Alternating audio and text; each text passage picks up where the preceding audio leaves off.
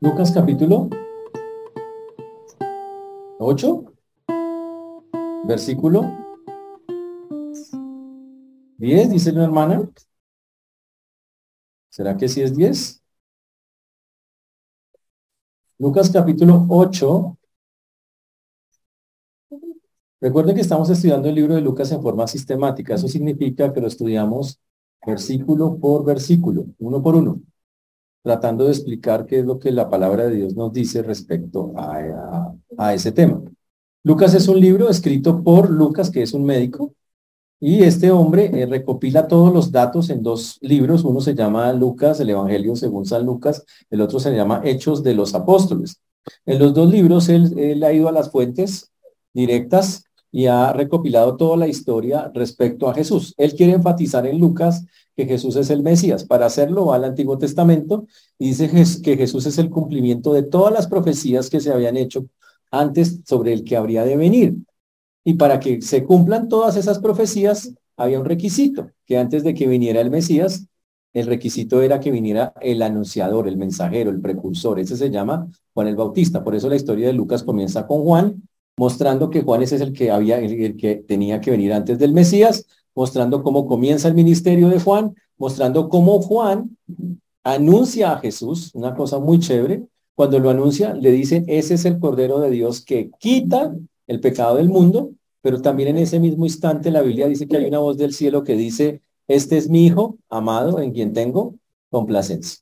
Y a partir de ahí Satanás empieza a molestar a Jesús, a perseguirlo, Vemos en, instantáneamente después de eso, vemos Lucas, eh, que en Lucas y en Mateo y en todos los evangelios que Satanás va y tienta directamente a Jesús.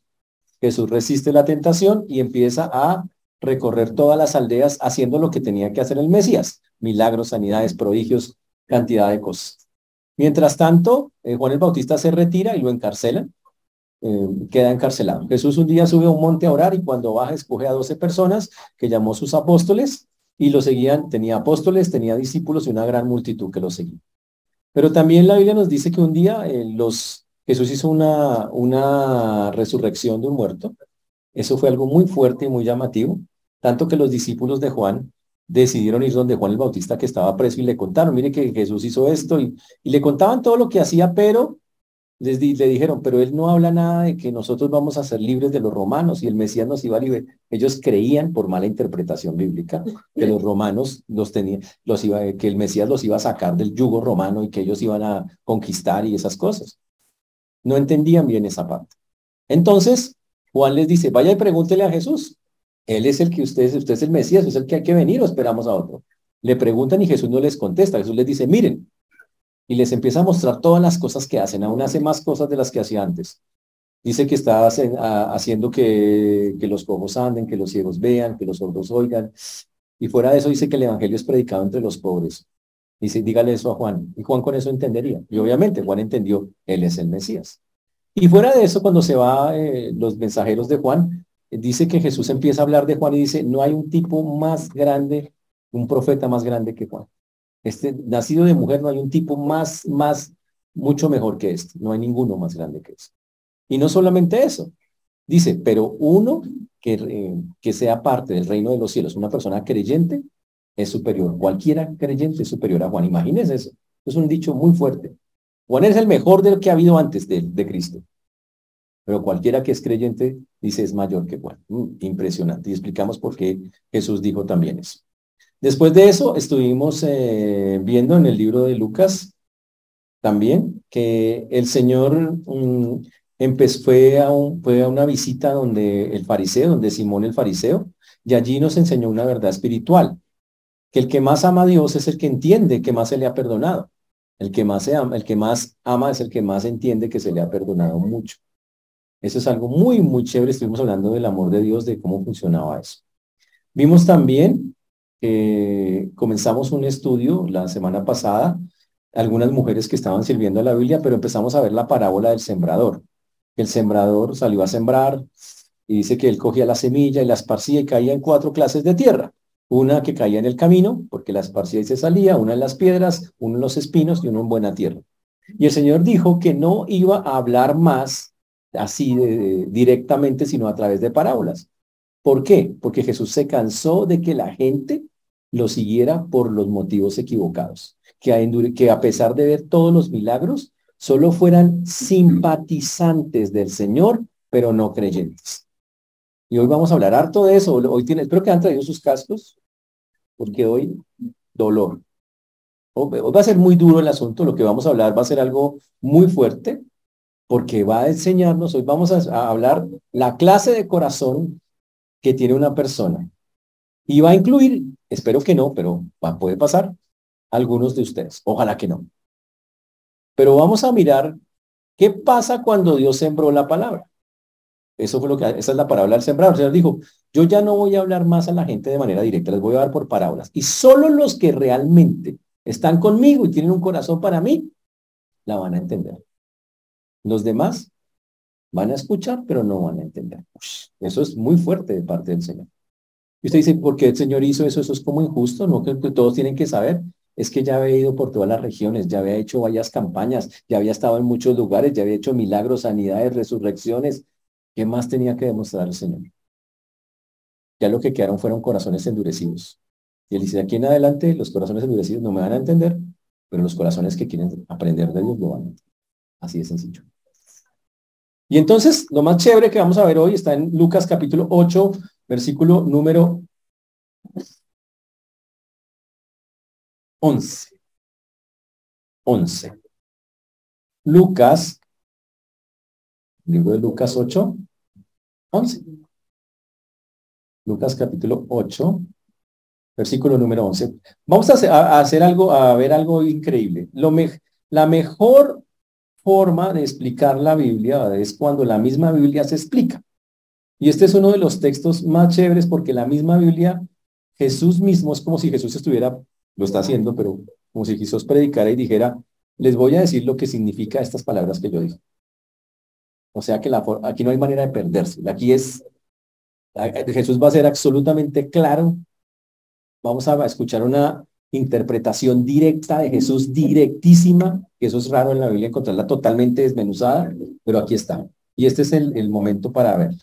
Y para eso vamos a comenzar en el versículo número 11, donde el Señor va a empezar a explicar la, la famosa parábola que venimos estudiando, que es la parábola de el, la, del sembrado. Oremos para comenzar.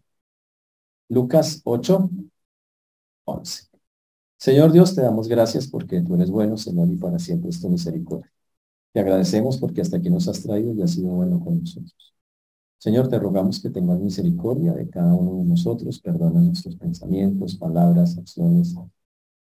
Perdona las cosas que no te han dado la gloria y la honra que mereces. Ayúdanos a tener un corazón hoy que está dispuesto para recibir la enseñanza, pero también para practicarla. Ayúdanos a poder glorificar, exaltar. Ayúdanos, Señor. Te rogamos, Padre, que nos dispongas, que nos permita, Señor, estar atentos y que nos des la sabiduría necesaria para practicar, Señor, esto que vamos a ver. Pues lo pedimos en el nombre de Jesús. Amén y amén. Muy bien. Lucas capítulo 11 dice, esta es pues la parábola.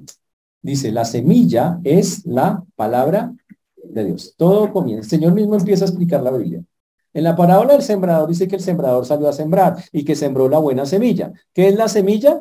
La palabra de Dios. Aquí el Señor mismo es el que está haciendo la explicación, hago la aclaración. Él mismo es el que está diciendo, mire, la, la semilla que, que el sembrador salió a sembrar se llama la palabra de Dios. Es una cosa muy bonita, muy especial. Ahora, cuando nos referimos a la palabra de Dios, nos estamos refiriendo nada menos y nada más al mensaje mismo de Dios. Significa a lo que Dios vino a este mundo. Estamos hablando del propósito de Dios. La semilla se llama la palabra de Dios que nosotros conocemos también, cuando en este caso, como el Evangelio.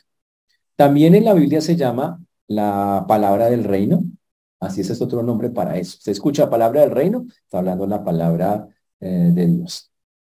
Ahora, ¿por qué el Señor predica la palabra? ¿Por qué Jesús decía que eso era lo que sembraba? Porque hay un propósito que tiene Dios con todos los seres humanos, y es que los seres humanos se conviertan, se transformen, se cambien. Dice el Salmo 19.7, La ley de Jehová es perfecta que convierte el alma. El plan de Dios siempre es que cuando una persona, cuando una persona escuche la palabra de Dios, se convierta. Convierta es que se transforme, que cambie, que sea otra persona. Es para eso que uno escucha la palabra de Dios. Jesús obviamente ya dice que va a hablar por parábolas porque muchos de los que lo escuchan realmente pareciera que lo escuchan, pero el Señor va a denunciar, esos no me están escuchando. Este, esta palabra de Dios se llama también el Evangelio del Reino o el Evangelio de la Gracia. Tiene muchos nombres. Evangelio de Dios, Evangelio del Reino, Evangelio de la Gracia. Implica que hay alguien que la siembra, que en este caso es el Señor. Dios mismo está sembrando la palabra. Él es el sembrador. ¿Listo? Aquí el asunto no es quién siembra, está clarito, quién siembra es Dios. Aquí es la clase de suelo donde cae la palabra de Dios. Y el suelo se llaman los corazones de los seres humanos. Eso es el punto.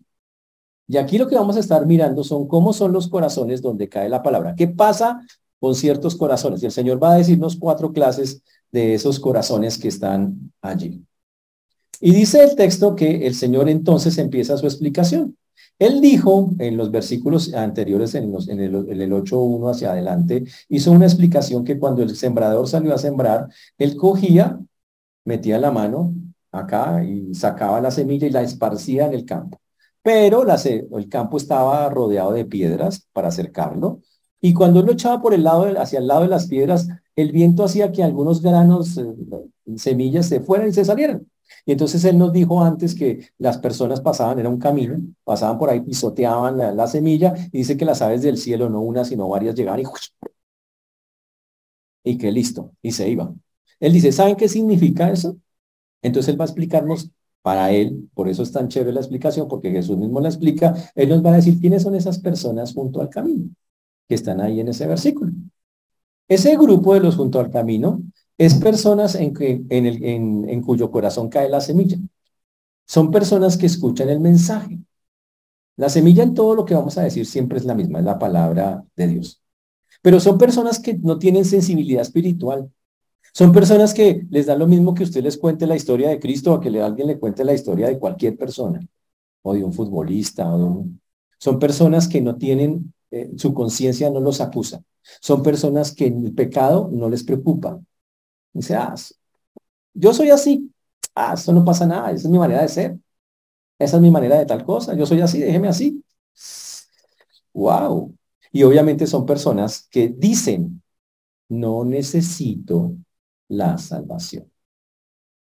Eso es la más grave de todas. Ellos dicen, yo estoy bien así. Usted respeta mi fe, yo respeto la suya. Todos nos queremos mucho. Fin. Yo no necesito un salvador. No, pero es que Cristo viene a salvar. Yo no necesito un salvador, yo no soy tan malo. Usted dígale eso a Garabito allá en la cárcel. Usted dígale eso por allá a esa gente, pero no. Yo no necesito, yo estoy bien. Yo tengo a Dios a mi manera. Esa es la frase favorita de estas personajes. Tengo a Dios a mi manera, déjeme quieto. Y obviamente, señores, si esa persona no tiene eso en su corazón, no tiene esa necesidad, pues cuando se le habla la palabra de Dios, el Evangelio para él no tiene ningún significado y no hay ningún efecto y por lo tanto no hay ningún fruto. Esos son las personas que están junto al camino. Ahora, el texto en Lucas dice algo interesante. Y los de junto al camino son los que oyen y luego viene el diablo y le quita de su corazón la palabra. Y entonces dice que se mete otra persona. Primero, ellos tienen sus propias formas de rechazar a Dios. Dicen, no, la verdad yo no necesito, yo ya no soy tan malo, yo no mato, no robo, no le hago daño a nadie. No necesito. Yo soy bueno. Entonces, ¿para qué me meto? Y aparte que son así, que ya es malo, y por eso ya rechazan, viene el diablo. El diablo, ¿saben quién es el diablo, no? No son los hinchas de ese equipito rojo, no, no, no. También, o sea, tiene un símbolo, pero no son ellos, ¿ok? Eh, el diablo es un ser espiritual, el archienemigo, para que ustedes como les gusta, el archienemigo de Dios. Se llama el diablo. El diablo, ojo, no tiene el poder de Dios. No es alguien de la misma fuerza o del mismo poder. El diablo es un simple ser creado. Mejor dicho, Dios es grande y el diablo es como un perrito chihuahua, chiquito esos que... ¡Ah! Y que usted saca el pie y ¡fum! Más menos así.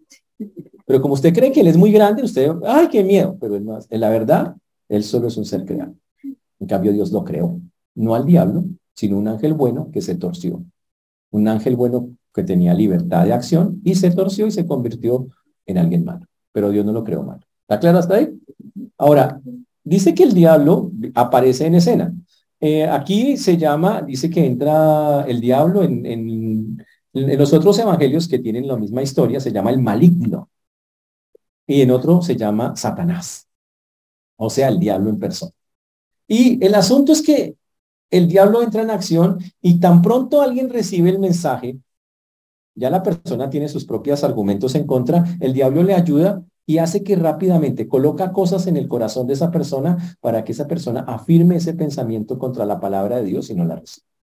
Y nos ha pasado, a veces hablamos con alguien que parece muy interesado, uno por lo menos nos escucha, le decimos, mire, Dios dice esto, el Señor nos salva, el Señor tal cosa. Y la persona dice, mm, bueno, gracias. Y al otro día vas a hablar con la persona y dice, ay, no, no, no, ya estuve. No, yo escuché, alguien me dijo, y alguien, algo le alimentó. Yo estuve pensando y cuando vamos a hablar, la persona ya no quiere saber nada de Dios. No quiere escuchar más. Dice, ay, no, ya, ya escuché suficiente. ¿Qué pasó ahí? Pues la misma persona se envenenó y fuera de eso el diablo, como dice acá, le ayudó. ¿Qué hace el diablo? Que ese es el asunto. Y aquí, ojo, en esto, este estudio que estamos haciendo aquí lo que cuenta es el modo en cómo escuchamos la palabra. Estas personas la escuchó, pero rápidamente todas las otras cosas que vive, su propio pecado, más Satanás diciéndole cosas, lo absorben y la persona desecha la palabra. De una. Uy.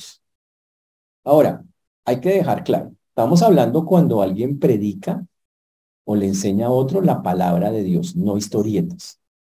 Hoy en día, tristemente en las iglesias se predica algo que no es palabra de Dios. Se, predica pensamiento positivo. Tú puedes, desarrollo personal. Predican que usted esté bien eh, consigo mismo. Nada que ver con el Evangelio. Estamos hablando de la semilla incorruptible, de la simiente de algo que es incorruptible como es la palabra de Dios. Es algo que proviene directamente de Dios. Algo que como proviene de Dios, cuando una persona la acepta, lo transforma, lo cambia, lo hace totalmente diferente y se cumple el mandato que dice la Biblia que hay que nacer del agua y del espíritu y es un nuevo nacimiento. Por eso en Juan capítulo 3, cuando Jesús habló con Nicodemo, dijo, eso se llama un nuevo nacimiento, que se da cuando la persona, ojo, oye bien la palabra, empieza a meditar en ella y cuando todos esos obstáculos que vamos a ver, la persona los supera. Entonces, escucha y se convierte, cambia. Es el evangelio que sustenta, es el evangelio le llamamos la salvación. Es algo, es una palabra que una vez tú la tomas y la aceptas y dejas que de verdad Dios haga lo que tiene que hacer, permanece para siempre porque es una palabra eterna. El diablo en este caso, cuando ve, básicamente lo voy a decir como yo lo veía hace muchos años y sigue siendo así. Cuando uno no es hijo de Dios, ¿de quién es hijo? Yo sí les vi las caras a ustedes hace tiempo. Yo sí dije estos. La Biblia dice, o estamos o estoy con el Señor o estoy contra el Señor. Dice, no, pastor, yo soy neutral, yo odio al diablo, me da miedo, pastor. Yo, en verdad, los niños me asustan con esas máscaras y todo. Usted no necesita ver al diablo, o sea, el diablo no es de una máscara, es un asunto espiritual. Usted puede odiar de boca al diablo, pero si usted hace lo que a él le gusta y no tiene al Señor, usted es un hijo de él. Esto dice la Biblia. O somos hijos de Dios o somos hijos del diablo. Ahora, el diablo sabe que tiene una cantidad de personas que no se han metido con Dios. Y el diablo se da cuenta cuando alguien se está acercando a Dios. El diablo se da cuenta cuando un cristiano le habla a una persona del Señor para sacarle. ¿Saben eso? Cuando un cristiano, una persona se vuelve creyente, es como si se pusiera un traje militar. Se vuelve objetivo militar de Satanás. Dice, este se convirtió. Y cuando ve que se acerca a otra persona que no tiene, wow, el diablo dice, ¿cómo así me va a quitar la clientela? Olvídese. El tipo de una vez se rebota de una. Y él va a hacer todo lo necesario, va a usar todo lo que sea necesario para que la persona no tome en serio esa palabra que le dan. Entonces el diablo se puede acercar. El diablo está jugando a la persona, que el Señor tenga, le ayude. Que escuche este mensaje, ese es para él, te lo dedico. Muy bien, excelente. Entonces, el diablo, ¿ok? Tan pronto ve que alguien se está acercando al Señor, empieza a envenenarle el alma. Y si usted sí cree eso, esas son palabras de hombres. Ese es un libro escrito por hombres. Eso que dice esa persona nada que ver. Además, usted ve todos esos pastores que son, esos solo buscan plata. Esas iglesias no son para robarle a la gente. Allá solamente le van a lavar el cerebro. Allá son, y empieza. Y la persona dice, oiga, sí, no. Yo es que casi caigo en eso. No, no, no. Y la persona se va brillando del Señor, lejitos. Y lo va sacando. Y, no, y empieza en su cabeza, no, no, no, no, no quiero nada de eso. Y eso es lo que Jesús está denunciando acá en eso. Entonces le quita del corazón al oyente la palabra. Dice, no, ni siquiera piensa en eso. No quiero que piense, venga, no piense bobadas. Más bien acuérdense en qué va la novela. Miren, piense en eso, eso es chévere. Piense que en qué centro comercial, qué película va a ver. Piense y empieza a envenenarlo con cosas que la persona le hace que se distraiga y que se salga específicamente de eso. Entonces, el maligno está empeñado en impedir ese progreso hasta donde sea posible y lo lleva a cabo. Y entonces se convierte la persona simplemente en un oidor. Pero eso no es nuevo, eso ha pasado toda la vida. En el Antiguo Testamento, en el libro de Ezequiel 33, 32, Ezequiel 33, 32, aquí hay un versículo que les voy a, les voy a contar. ¿Sabe qué dijo Dios de, de cuando el profeta hablara? ¿Sabe qué? ¿Cómo iban a ver al profeta? Dijo, Ezequiel, ¿sabe cómo te van a ver? Tú vas a ser como un cantor de amores, hermoso de voz y que canta bien, y oirán tus palabras, pero no las pondrán por obra. Imagínese eso. Dijo Ezequiel, pues a ti te van a decir, ay, tan bonito que canta, tan chévere, pero la verdad lo que dice, no tengo la intención de seguirlo. Eso es esto. Es una persona que no percibe el contenido espiritual del Evangelio no logra ver que detrás de lo que le están diciendo está en juego su vida espiritual, no lo percibe espiritualmente. Entonces, como no lo percibe espiritualmente, dice, ustedes, ustedes están locos. ¿Que alguien se subió a una cruz para pagar por mis pecados? Por favor. Estamos en el siglo XXI. ¿Cómo salen con esas historias? una persona en una cruz muriendo, derramando sangre para limpiarme a mí. No, y se llenan de argumentos y de cosas y dicen, ustedes están locos. Por eso la Biblia dice que el Evangelio es locura para los que se pierden. Dicen, ustedes no, eso es loca, ¿cómo se le ocurre decir semejante cosa? ¿Y sabe de qué se llena el hombre? De argumentos humanos, intelectualidad, filosofías, basurita. Creencias que ha tenido, ideas que le da a alguien, internet, todo lo que está, aparece por ahí. Cosas que no tienen nada que ver con el Evangelio. Y donde ese corazón como está endurecido, el Espíritu Santo no puede actuar, no penetra el Evangelio, porque está lleno de argumentos. Uy, ahora, pero no es solo. Dice que en el texto que leímos de Lucas antes, que Jesús mismo explicó, dijo, él dijo que las aves del cielo se comen las semillas que pisotean. Porque es que Satanás no hostia solo, por si no lo sabe, Satanás tiene sus demonitos. Usted los llama chukis, pero son demonios. En la Biblia se llama espíritus inmundos, literalmente. Y los espíritus inmundos, la Biblia dice que cuando Satanás cayó del cielo, fue echado del cielo, dice que se cargó a la tercera parte del cielo en desobediencia contra Dios también. Esos ángeles, ahora se llaman ángeles caídos, se llaman demonios. Y esos demonios, la Biblia dice que están en tres partes, están en prisiones eternas, algunos ya están presos, otros están en el, en el abismo para el tiempo del apocalipsis y otros están aquí, en medio de nosotros convenciéndolos, hablándoles al oídito, mandándoles mensajitos. No usan WhatsApp, rara vez, pero le hablan esa gente. Dicen, ¿y usted cree eso? No, eso no es verdad. ¿De qué se cree ese cuento? ¿Usted para qué? Esos son los, y por eso dice acá que las aves del cielo, esa es la interpretación de las aves del cielo. Entonces el enemigo de Dios arrebata lo que fue sembrado para que no tenga fruto. Uy, ahora usted dice, ¿y por qué, por qué Satanás hace eso? Y, la, y el texto de Lucas lo dice de una manera durísima. Y dice literalmente por qué lo hace. Está en el versículo, dice acá. Dice, para que no crean, dice el texto.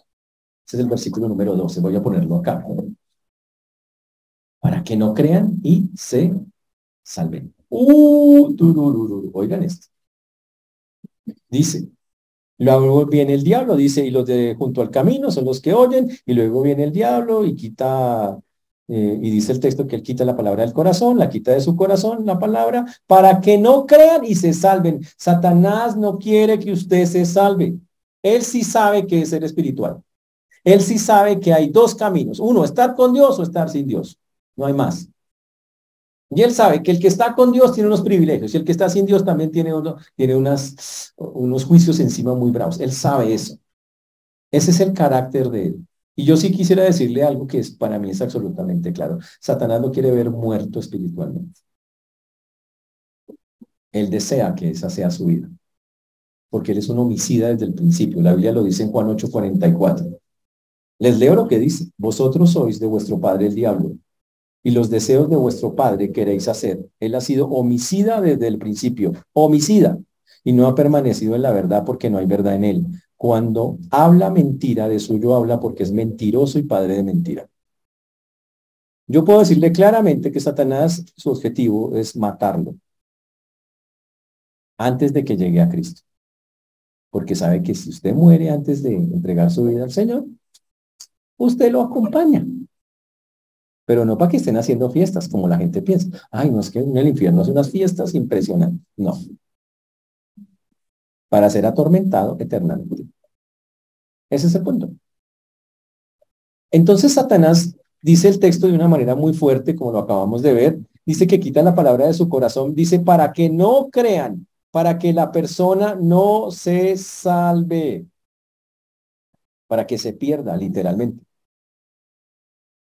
Wow.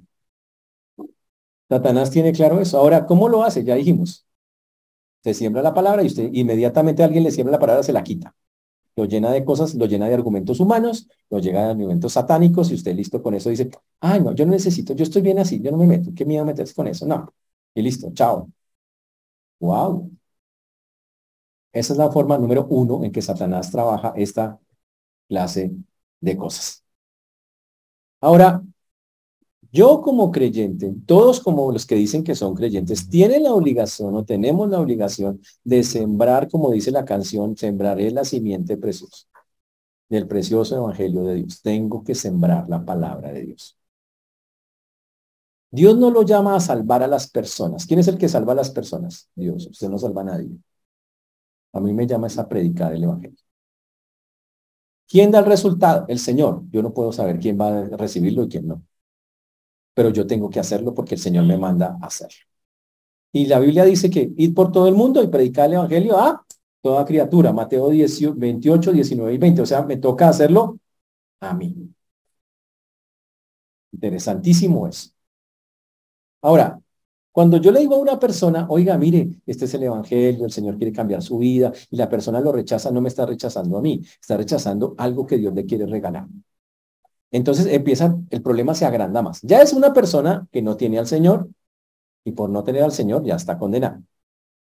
Ahora tú le ofreces la salida y la persona dice, olvídese, no, no, no quiero eso. Entonces la persona empieza a acumular pecados. Dice, pues no quiero y no me voy a meter con Dios. Entonces acumula rebeldía. Y sabe que no le creo, entonces acumula incredulidad. Entonces ahora sí que está peor. Porque se sigue cerrando a las cosas de Dios.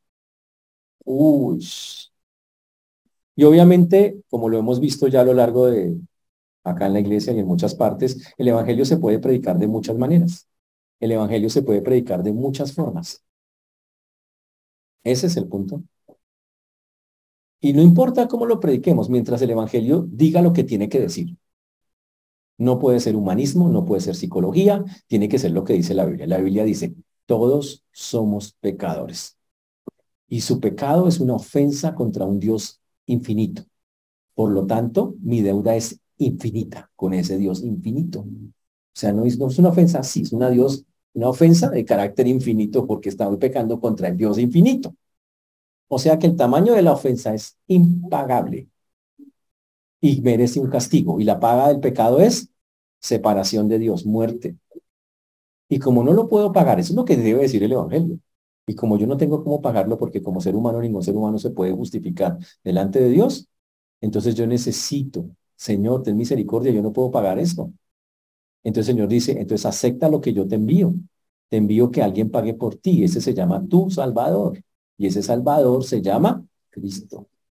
Y Cristo viene y dice, lo que tú no puedes pagar, yo lo pago. Esa es la salvación. Así. Entonces yo tengo que decir, Señor, yo deposito mi confianza, como yo no puedo pagar en el que tú enviaste, para que yo confiando en el que tú enviaste, yo me salve. Deposito mi fe en Cristo. Eso es salvación. Y al depositarla, la Biblia dice, comienza el proceso de transformación. Dios entra en mi vida. Ahí comenzó la salvación. Eso es el Evangelio. Ahora, usted lo puede decir con un cubito, con colores, lo puede decir, pero siempre va a decir esas verdades. Y eso es lo que cambia y transforma a las personas. Y todos estamos llamados a hablar específicamente de ese, de ese, de ese mensaje. Cuando usted no usa la Biblia para dar el mensaje bíblico, entonces grave, ya no es un mensaje bíblico. Usted le está quitando lo más importante. El mensaje, por eso se llama salvación de Dios, porque tiene que tener elementos de Dios. Y si usted habla de otras cosas, no sirve como para salvar a nadie. ¿Estamos claros? Eso es importante. Por eso nosotros, dice la Biblia, que somos los llamados, primeramente con nuestro testimonio, si es que ya somos creyentes, a mostrar ese cambio. Literalmente es la manera en que, en que tiene que ser. Por eso yo quiero eh, preguntarle si el Evangelio ya los cambió. Dice, pero como un pastor, yo soy creyente. ¿El Evangelio ya los cambió? ¿Ya se produjo ese cambio en su vida? Ya, amén. Sí. Ahora, el Evangelio. ¿Usted el, Evangelio ya lo transformó? La pregunta que tenemos que hacernos es, ¿el Evangelio ya lo transformó? Si el Evangelio ya lo transformó usted, si el Evangelio ya hizo un cambio en su vida, eso es notorio. Va a notarse. Su manera de pensar, de hablar y de actuar ya cambió. Usted ya no es la misma persona. Si ya pasó. Pero si no, pero por eso le pregunto. Si usted me dice que, oiga, sí, yo ya entregué mi vida al Señor, pero resulta que usted no ha cambiado nada, o cambió en muy poquitas cosas y no tiene interés de seguir cambiando en otras, pues lo voy a decir con todo el amor, usted no es salvo. Usted es una persona que conoce algo de Dios. Es un simpatizante, pero los simpatizantes no van al cielo, se van para el infierno, porque no quieren creer a la manera de Dios. Usted no puede creerle a Dios como usted quiera, tiene que creerle a la manera que Él dice que hay que creer. Ese es el punto clarito de la Biblia. ¿Estamos? Todos dicen, amén, perfecto, muy bien, amén. Porque como dice la Biblia, el evangelio, el evangelio es poder de Dios para salvación. El evangelio es poder de Dios para salvación. Cuando una persona realmente se mete con el Señor, el texto de la, Biblia nos dice claramente, el evangelio cambia y transforma a la persona y comienza ese proceso tan bonito. Entonces, en este caso, el, el, Satanás arrebata lo sembrado, no permite que haya fruto y la consecuencia es que esa persona no puede poner en práctica lo que no conoce porque la palabra nunca entró a su vida. Y ahí quedó y sigue siendo la misma belleza de antes. No cambia nada. Y la consecuencia es que la persona no cree, es incrédula y fuera de eso, no se salva. ¿Sabe cómo dice el original? No sea que creyendo se salven. Satanás dice, uy, no hay que quitarle la palabra, no sea que creyendo se salven. Capaz que de pronto aceptan eso y no, no, no, no, hay que quitarles eso. Y por eso es que lo hacen en esa, en esa manera. Uh. Por eso, señores, nosotros tenemos que, cuando hablamos la palabra de Dios, entender que cuando le hablamos a personas, uno de los resultados posibles es que esas personas escuchen, pero inmediatamente su corazón se llene de una cantidad de cosas y saben qué, digan, no me interesa nada de las cosas de Dios. Punto. Y está bien, ¿sabe qué toca hacer ahí? Déjelo quieto. Ore, siga orando y espere una nueva oportunidad. ¿Para qué? Para volverle a hablar. No lo deseche porque es que, ay, no me no hizo caso. No. Ore por la persona y esperemos a ver qué pasa. Pero también el Señor dijo que sembró sobre eh, las piedras. El otro texto nos dice, vamos al versículo número 13, que está ahí. Dice el texto, los de sobre la piedra. Dice que el Señor, cuando está, el sembrador cuando estaba sembrando, algunas eh, semillas cayeron entre las piedras, entre las hendiduras de las piedras, y la semilla entró, cayó en la tierra, entonces trató de salir, empezó a crecer, pero se estrelló con que no tenía luz. Entonces, si no hay luz, no hay crecimiento, quedó todo ahí. y la, no, pudo, no pudo hacerse. Entonces dice, ¿quiénes son esos que caen entre las piedras? Porque es lo que él va a explicar. Entonces el texto nos dice que las personas, esos son los emocionales. Usted les habla del Evangelio y dicen, tan chévere. Uy, me gusta la idea, ¿sabe? Uy, dice, voy a, voy a mirar. No le dice que no, le dice, vamos a mirar y se meten. Y empiezan, uy, bueno, yo lo acompaño a la iglesia, yo voy. Y empiezan a meterse y, wow. Pero resulta que están entre las piedras y su corazón también se convierte en una piedra en un momento específico. Lucas denuncia el momento en el cual eso ocurre. Dice, el problema con estas personas, como lo dice ahí en el, en el, en el mismo texto, es que eh, estos no tienen raíces, creen por algún tiempo y en el tiempo de la prueba se apartan. Y resulta que las personas andan con nosotros un rato y puede que vengan a la iglesia y nos escuchen un ratico y les parezca, ¿y qué piensa usted Dios? No, muy chévere, muy bonito, wow. Pero cuando empiezan a ser probados por Dios, porque Dios nos, pero usted dice que es creyente, Dios lo va a probar. Y si usted de verdad es un creyente, probemos. En los tiempos bíblicos, la prueba para los que creyentes de esa época era que si usted era un judío y se estaba convirtiendo al cristianismo, los líderes religiosos le decían, si usted sigue metiéndose con el cristianismo, nosotros le vamos a quitar la membresía del judaísmo, lo vamos a decir, casi que lo vamos a desheredar, su familia lo va a echar, lo empezaban a amenazar. Y algunos de ellos, con el miedo de perder esas cosas, se devolvían y no seguían y básicamente habla de personas que tienen esas cosas. Habla de que cuando llega la prueba a las personas, las personas no son capaces de soportar la prueba y dicen, no, eso me pasa por haberme metido. Yo mejor me retiro y se corren. Wow, dice, crecen por algún tiempo, pero no tienen raíz en sí mismos. Significa, no tienen algo que los comprometa a las cosas de Dios. Son superficiales Dicen, sí, yo voy un domingo, sí, yo de pronto voy un miércoles, sí, de pronto tomo un curso, pero cuando Dios les pide algo más, dice, Dios le dice, quiero más de tu tiempo, quiero un esfuerzo más grande de tu parte, quiero que hagas algo más por mí. La persona dice, uy, no, pero todo, no. Pero si antes vengo los miércoles, yo he visto una cantidad de gente los miércoles que no viene. Bueno, bueno no lo digo por ustedes, no, ¿O sí? Ah, sí. Y en serio, y, la persona dice, pero es que más meterse uno con más que ya la verdad, no, no, no. Y además, no, estoy pasando por unas cosas complicadas, difíciles. Eh, algunos los llaman los convencidos, pero no son convertidos. Están convencidos de ciertas verdades de la Biblia, pero no son convertidos bíblicos. Y la evidencia es que no tienen un sentido de compromiso. Y es más, cuando llega el problema grande y eso, ellos se van. Dice, no, es que eso es complicado, yo, yo tengo, que, tengo unos problemas, voy a trabajar con mis problemas. Sin Dios no hay necesidad, con el Dios que tengo, supuestamente. Entonces, básicamente lo que ellos no tienen es algo que se llama perseverancia. No hay firmeza y no pueden mantenerse en el tiempo con el Señor. Y mueren ahí, se quedan ahí y se salen. Y aunque tienen buenos propósitos mentales, porque en la mente si eso piensan cosas muy bonitas y, muy chéveres, cuando llegan la circunstancia fuerte donde Dios tienen que agarrarse de Dios, no se agarran de Dios. No tienen raíces. Eso es lo que está diciendo eh, el texto. ¡Wow! Y no entienden que cuando uno se mete con el Señor, habla dificultades. Claro, es normal. La Biblia dice, en el mundo tendréis aflicción. Eso es un creyente, va a tener aflicciones, pero se agarra del Señor y el Señor le ayuda a pasar esas aflicciones. Eso es lo que dice las escrituras.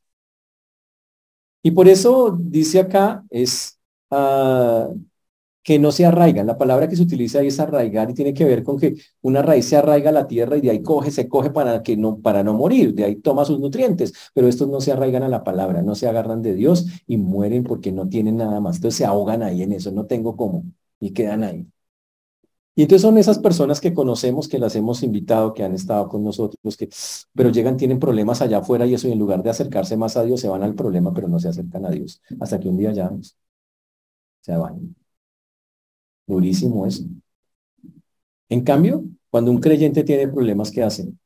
Sabe que le toca agarrarse al Señor, se mete y sale más fortalecido. Ese se arraigó.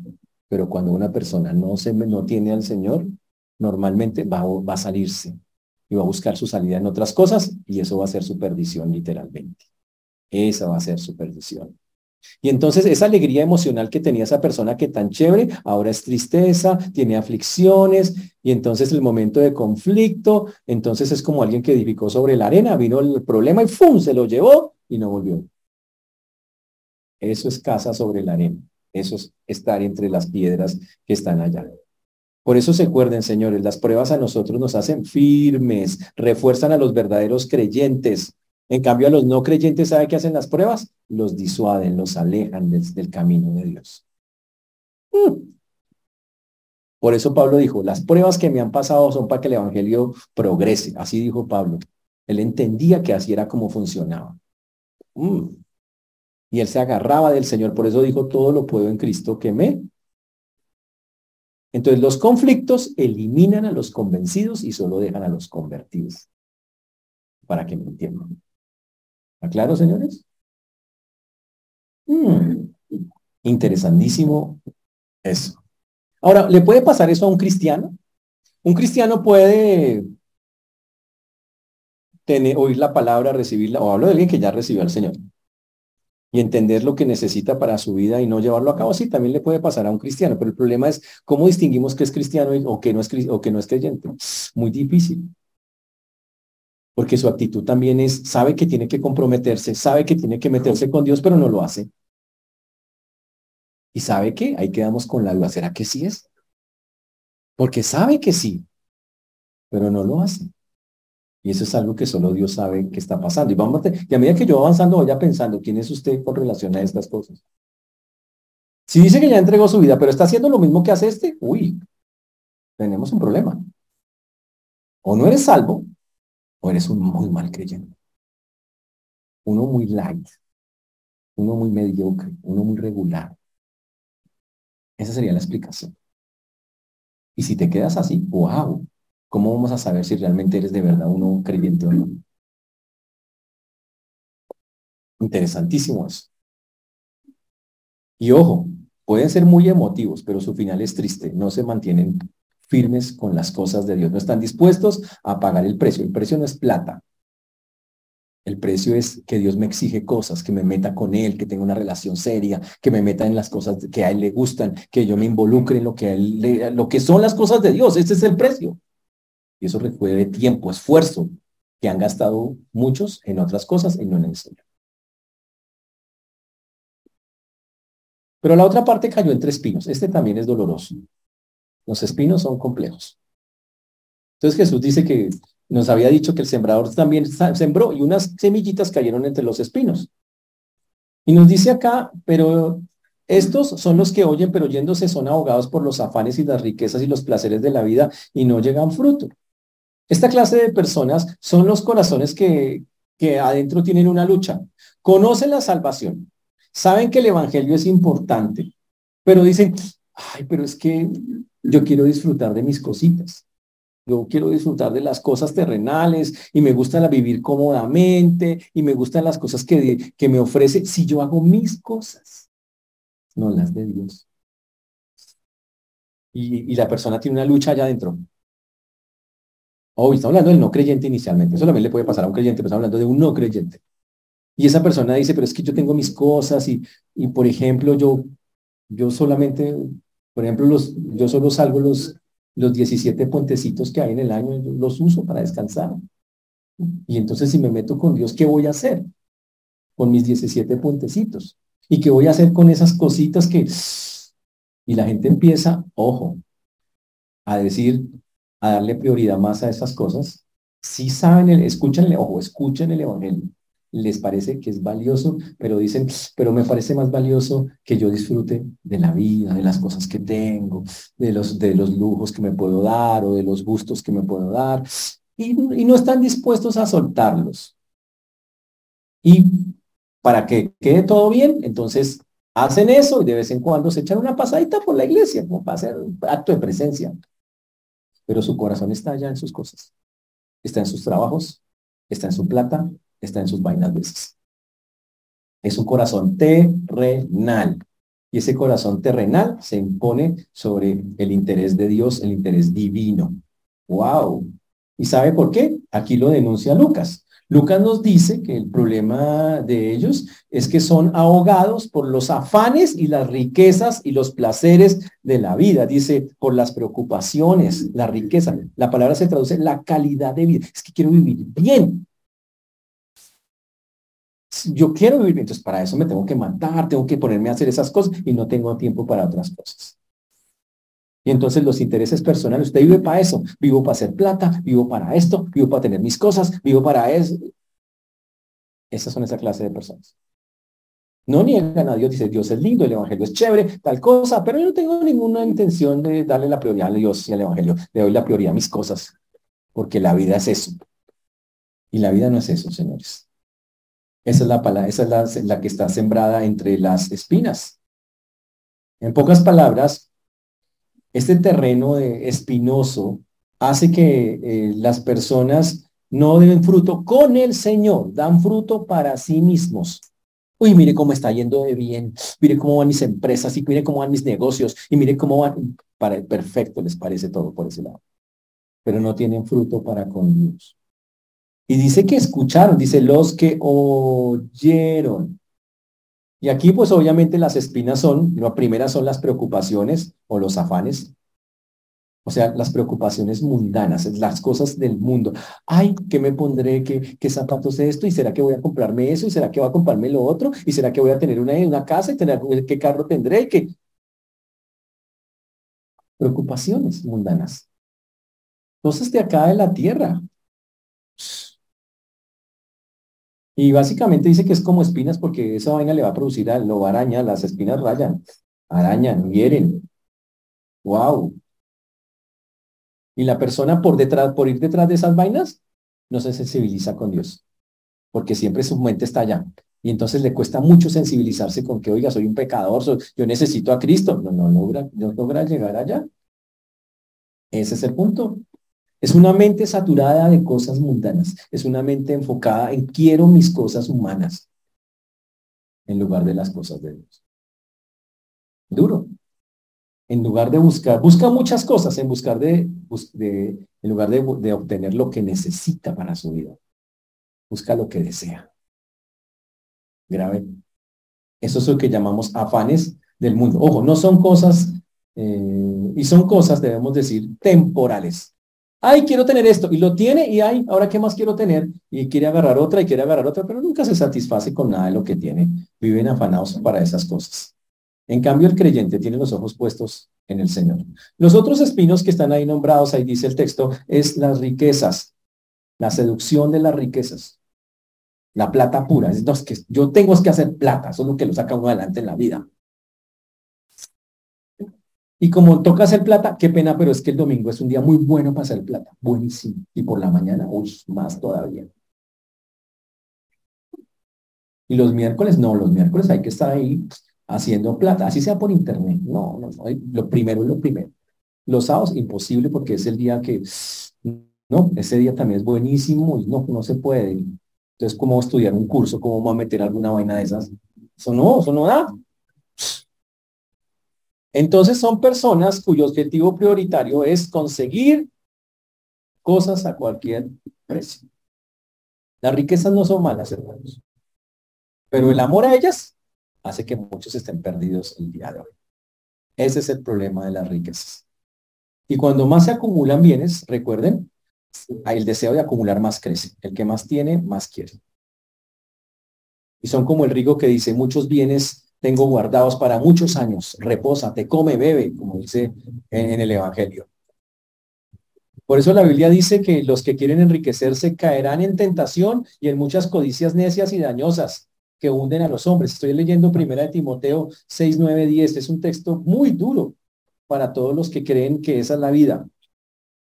Dice, los que quieren enriquecerse caen en tentación y lazo y en muchas codicias necias y dañosas que hunden a los hombres en destrucción y perdición, porque raíz de todos los males es el amor al dinero, el cual codiciando algunos se extraviaron de la fe y fueron traspasados de muchos dolores.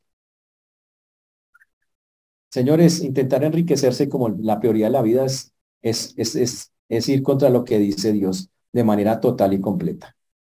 Ojo con eso. Son cosas necias, engañosas, como dice la palabra de Dios. Y ojo, nosotros no tenemos que estar buscando esas cosas como creyentes. Dios las manda. Cuando Dios quiere darle algo, se lo va a entregar, hermano. Pero sin que usted le quite nada a Dios, ni su tiempo, ni su esfuerzo, ni nada que tenga que ver con eso. Ese es el punto que tiene que decir esto acá. Son codicias, las personas se vuelven codiciosas, que es lo que dice. Y pierde la mayor riqueza. ¿Sabe la mayor riqueza de un ser humano? Estar en paz con Dios. Eso es ser rico que usted tenga paz, que diga, tengo mi conciencia tranquila con el Señor, estoy tranquilo.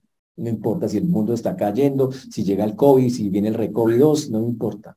Estoy bien, en paz con mi Dios. Es la, ese es el tesoro más grande.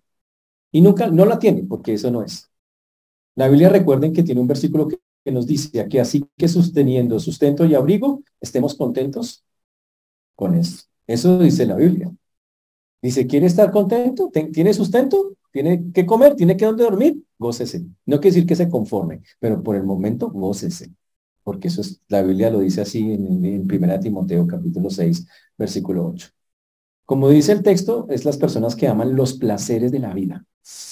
Y significa los placeres mundanos. Es que quiero, no, yo quiero sentirme bien, quiero descansar, quiero viajar, quiero, y no son cosas malas, que descansar y viajar no son malas, pero viven para esas cosas.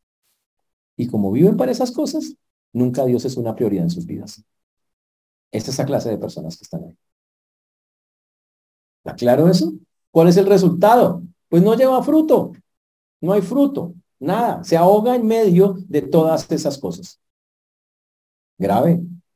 Pero gracias a Dios existe otra tierra que sí funciona.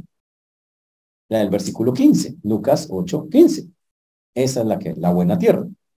Dice, mas la que cayó en buena tierra, estos son los que con corazón bueno y recto retienen la palabra oída y dan fruto con perseverancia. Entonces están los que sí cayó la buena tierra. son personas que cuando de verdad reciben la palabra, llega un momento en que dicen, ¿sabe qué? Yo necesito obrar como Dios dice. Necesito hacer las cosas que son conformes a la voluntad de Dios. Yo quiero agradar. Les nace eso en su corazón. Son los que no hay que decirles cosas y dicen, no, yo tengo que hacerlo. Y ¿sabe qué es lo más importante? Mantienen eso en el tiempo. Llevan un año y dicen, no, yo tengo que agradar a Dios. Llevan 20 años y dice, yo tengo que agradar a Dios. Llevan 50 años y dice, yo tengo que agradar a Dios. Esos son los que realmente están con Dios. Y yo quiero preguntarle para molestarle su conciencia si usted es de esos. Solo por molestarlo. ¿Usted es de esos? Y estoy hablando de personas que no tienen al Señor. Ojo. Y yo por eso voy a hacerles una pregunta más cruel ahorita en un momento. Pero estos que están acá, los que tienen la buena tierra, son los que dicen, yo quiero y conocí al Señor, entendí mi condición pecaminosa, quiero cambiar, la palabra me transformó y ahora yo quiero vivir para Él y ya, y sigo cambiando, y van 10 años y quiero seguir cambiando para Él, y van 20 y quiero seguir cambiando. Y busco las cosas para cambiar, no me quedo en uno como una ostra metido allá entre un hueco. Salgo y hago cosas para Él, demuestro que tengo al Señor en mi vida. Esos son los de la tierra. Ese es el fruto, se nota en su vida, cuando habla, cuando piensa, cuando actúa, cuando hace, y la gente de afuera lo nota. Ese es el punto. Y dice, y el texto dice ahí que dan fruto con perseverancia, significa con paciencia. Uy, interesante. También dice el texto que son los que tienen el corazón bueno y recto. Eso significa un corazón noble, generoso, mm, dispuesto un corazón que dice, ¿qué hay que hacer, Señor? Yo tengo que hacerlo. Yo sé que cuesta, pero ¿qué hay que hacerlo? Esos son los que llegan al Señor. Y la Biblia dice, hay un momento que encontramos personas así, qué bendición. Esa se llama la buena tierra. En la vida real pasa esto. A veces le hablamos a una persona y la persona increíblemente, con una sola charla, dice, yo necesito Dice, yo soy un super evangelista. No, usted no hace nada. A ver, no es usted, va a esa nube. Usted no hace nada, lo hace la obra, la hace Dios. Ustedes son un instrumento, pero la obra es de Dios. Y el asunto es ese. Yo le abro a la persona y la persona, ojo, me dice de una, ¿sabe qué pasó? Pues que hubo alguien que antes hizo la tarea. Primeramente Dios. Dios prepara los terrenos. Si sabe que Dios prepara el terreno, ¿qué es, ¿qué es preparar el terreno? Mover el suelo, mover la tierra. ¿Y si sabe que Dios le mueve el piso a, a mucha gente? A nuestras familias, a la gente que no conoce. ¿Cómo les mueve el piso? Les mueve la vida, los pone en circunstancias donde tienen que mirar para el cielo. Eso es la forma en que Dios prepara un corazón. Después de ese viene alguien y le siembra la semilla. Tome. Y puede que la persona diga, ay, no quiero, no necesito, tengo problemas. ¿eh? Lo mismo que vimos ahí. Pero ¿sabe que A veces nosotros llegamos, como les digo, y alguien acepta. ¿Sabe qué pasó? Pues que alguien sembró. ¿Sabe qué pasó? Que alguien regó. ¿Sabe qué pasó? Que ya estaba listo. Yo simplemente llegué a recoger. Otras veces yo siembro y la persona me cierra y me dice, olvídese, nunca, jamás. Y yo, ah, bueno, listo. Pero ¿sabe qué pasó? Después Dios le manda otro y otro. Y tal vez ese sí logre que ya la persona la coja un poquito y ya empiece la persona a, a ser regada por la palabra y aceptar hasta que al fin sabe que necesito. Y llega otro y lo hace. Así dice el Señor. Uno es el que siembra, uno es el, otro es el que da el crecimiento y otro es el que recoge. Son distintos. Y sabe que a mí no me interesa cuál proceso me toca. Dice, yo solo busco los que ya estén listos. No, ay, no, pues, no, que tan duro usted. Nada, usted busca a todos, usted riega. Y si ya está listo, recoja. Y si no está listo, riegue. Y si le y si no tiene nada, siembre. Al final el resultado, la salvación, señores, es de Dios. Pero pilas, ya dijimos que eso es eso. Pero ahora, ahora vamos a lo grave. Eso fue lo fácil. Ahora vamos a lo difícil. Lo difícil es que mientras yo estoy enseñando todo esto, algunos hacen caras y digan, oiga, pero yo soy así. ¿Y el pastor por qué me escribió? ¿Y el por qué sabe mi vida? ¿Qué problema? Eso es un problema. Los que tienen, y aquí viene el último, la última parte de esto, mire, las personas que realmente son de buena tierra tienen un proceso. Ellos oyen la palabra. El texto dice que retienen, significa la guardan y empiezan a meditar en ella y obviamente la palabra como es poderosa, salva, poder de Dios para salvación, pues fructifica. Pero ¿sabe qué pasa después? Cambian, se transforman, son otras personas y permanecen en el tiempo. Tienen problemas, a veces suben, bajan, pero se quedan con Dios. Puede que un día se vayan a mundo aventura, pero, pero saben que llegan arrepentidos porque saben que no, yo soy del Señor, yo no puedo hacer eso. Siempre vuelven a Dios. Pero si una persona un día dice que está, que llegó, así, fue buena tierra, la sembramos, dice que sí está, y resulta que se va para Mundo Aventura y se queda en Mundo Aventura, año 20 Mundo Aventura, año 50 Mundo Aventura, UCI Mundo Aventura, y se murió, pues se fue para el infierno. Ese es el punto. Y no fue que perdió la salvación, es que nunca la tuvo, nunca la tuvo. Nunca la alcanzó. Estuvo cerca, pero cerca no vale. Pero ahora preguntémonos. Yo quiero decirle a ustedes, ¿están seguros que son salvos? La Biblia dice, por sus frutos los conoceréis. Pues, duro, ¿no? ¿Puede hacer una lista de sus frutos con el Señor? Mm. Ese pastor no me ponga a dudar que yo, yo soy de los emocionales que tal, se me mueve el piso fácil cuando le dicen cosas. A ver, calmados. Solo hay dos opciones. Si usted tiene algunas características de estas, solo puede pasar por dos cosas. Uno, usted no es salvo. Usted es un simple convencido un simpatizante, pero usted no es un convertido ni creyente. Así de sencillo. O la opción dos, usted es un mediocre creyente. Un creyente light. Y eso es tan malo como ser un impío. Y puede que no vaya al infierno, porque ya le entregó su vida a Cristo. Pero qué vergüenza con el Señor, que teniendo una vida por delante que Dios le dio para que la viva para Él, se le está viviendo para otras cosas. Y eso solo lo sabe usted. Yo, no, yo eso no lo sé. Yo solo puedo orar que ustedes, porque recuerden, este texto tiene que ver en cómo usted recibe la palabra. Pero si usted la ha recibido, entonces usted evalúese. Sí, soy un creyente, pero tengo rasgos de esas cosas, o sea que no soy tan buen creyente. O peor aún, pero no importa si es peor. Usted dice, no, ya con todo eso ya me tengo claro que, pues yo soy un simpatizante de la pero yo no soy creyente, yo necesito al Señor. Entonces búsquelo, hermano, porque está disponible.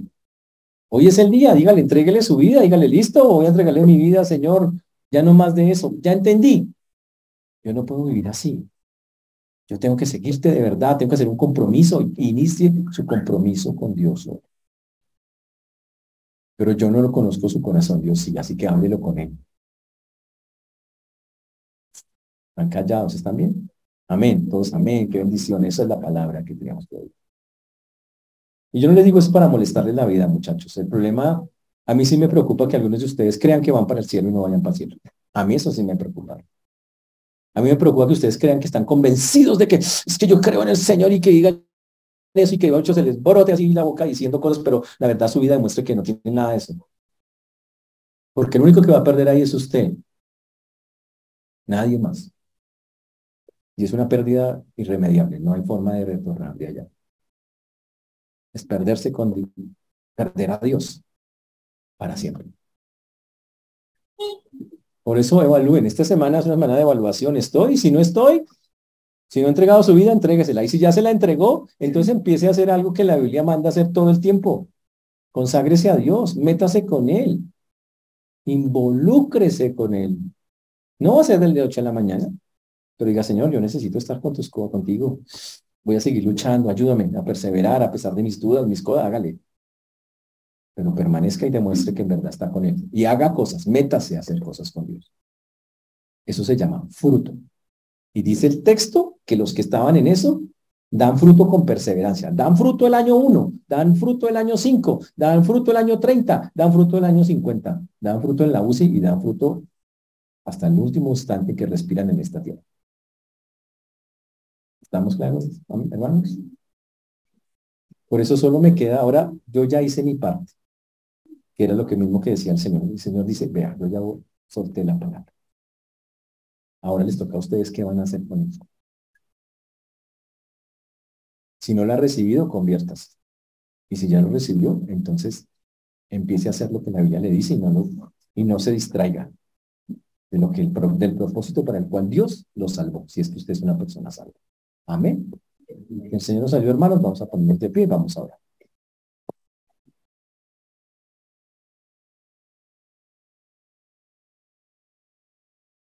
Señor Dios, te damos gracias porque tú eres bueno, Señor, y para siempre es misericordia. Te agradecemos porque solo tú y nadie más que tú es quien tiene palabras de vida eterna. Solo tú eres Rey de Reyes y Señor de Señores, y solo tú nos guías y nos acobijas y nos acompañas. Hoy, Señor, venimos delante tuyo una vez más, creyendo firmemente que tu palabra, Señor, puede cambiar las vidas de las personas. Y te pedimos que hoy seas tú transformando la vida de todos y cada uno de los que están aquí, Señor. Si hay una persona acá que por alguna razón, Señor, ha entendido que no ha entregado su vida a ti, te ruego que tú le ayudes, que tú animes y que esa persona pueda tomar ese paso sin miedo, sin temor, sabiendo que tú le estás buscando. Que tú llamas, Señor, que tú buscas a las personas para que ellas se salven. Te ruego, Señor, que nos ayudes a entender esa verdad. Y si ya somos creyentes, Señor, pero estamos con rasgos parecidos a los que hemos visto, te ruego también que tú obres en las vidas de nosotros y que nos ayudes a quitar esas cosas que estorban nuestro crecimiento contigo. Para demostrar realmente que somos personas que te amamos y que podemos dar fruto. Por eso te damos a ti el honor, la gloria, la honra, la alabanza en esta mañana, sabiendo que para eso fuimos y pidiendo que este sea un mensaje que podamos recordar y, y practicar en tu precioso nombre. Amén.